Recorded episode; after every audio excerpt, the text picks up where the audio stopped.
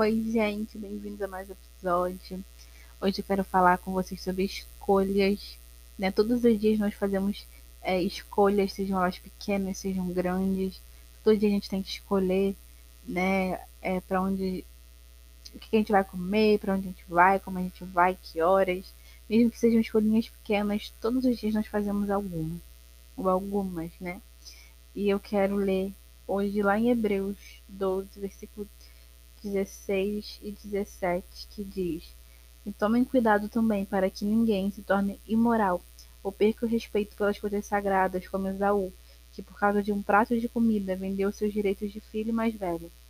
Como vocês sabem, depois ele quis receber a bênção do seu pai, mas foi rejeitado porque não encontrou um modo de mudar o que havia feito, embora procurasse fazer isso até mesmo com lágrimas. E alguém também que eu me lembro, né, é, é Moisés. Quando o Senhor falou para ele é, falar a rocha, ele foi lá e, e bateu na rocha duas vezes. E ali, naquela escolha dele de desobedecer o que Deus havia dito para ele, é, foi tirado dele o direito de entrar na terra prometida. Ele sendo aquele de quem através do Senhor levou uma geração inteira para a terra prometida, foi tirado de forma irreversível, através de uma escolha irreversível, o direito de entrar na terra que havia sido prometida.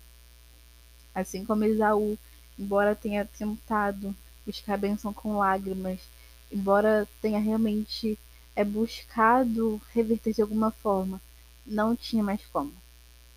É, e o que eu entendo através disso é que a raiz, assim como assim como de Esaú e de Moisés foi através das emoções e do desejo, né?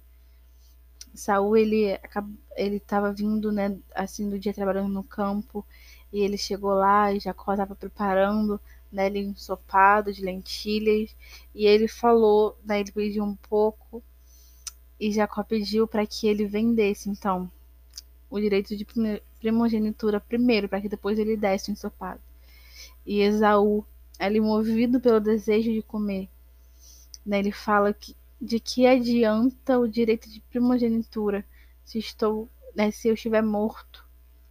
Então ele usou uma hipérbole ali, né? Porque ele não estava realmente morrendo, né? Ele exagerou ali, a gente faz muito isso, né? A gente fala, ai, tô morrendo de sono, tô morrendo de fome, tô morrendo de sede a gente não tá realmente morrendo, né? A gente tá com muita fome, muita sede, muito sono.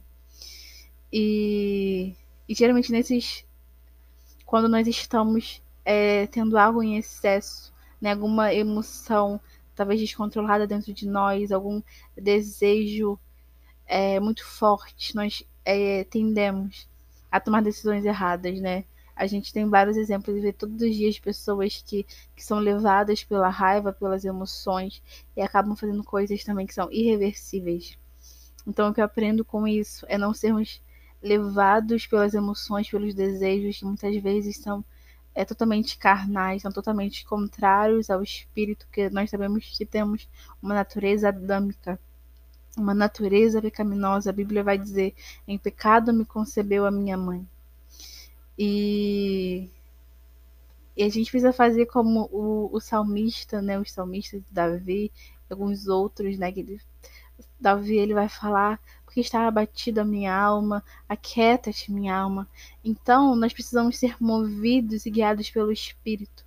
E que o Senhor nos dê sabedoria, que nós vamos pedir por sabedoria, para que em frente às decisões, nós não venhamos tomar decisões baseadas em, em desejos que têm uma raiz na carne, um desejo que, que não vai realmente me acrescentar em nada e nem a ninguém, mas que vai me levar a, a fazer escolhas irreversíveis.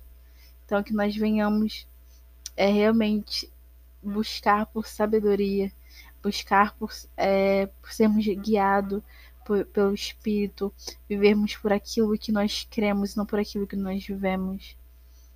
E acima de tudo, né, obedecer a Deus a palavra, para que o direito daquilo que já foi prometido para nós não nos seja tirado por uma escolha errada. Eu espero que você tenha sido edificado com essa pequena reflexão. Até a próxima.